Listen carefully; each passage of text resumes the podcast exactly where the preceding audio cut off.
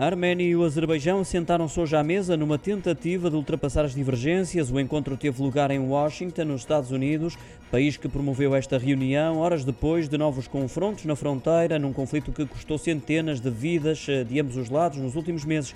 Os ministros dos negócios estrangeiros dos dois países do Cáucaso foram recebidos pelo secretário de Estado norte-americano, Anthony Blinken, que deixou bem claro esse compromisso dos Estados Unidos para que as negociações de paz cheguem a bom porto. Blinken destacou a coragem dos dois países ao aceitarem um encontro e mostrarem disponibilidade para conversar, sublinhou também que o diálogo é o melhor caminho para que a paz se instale na região.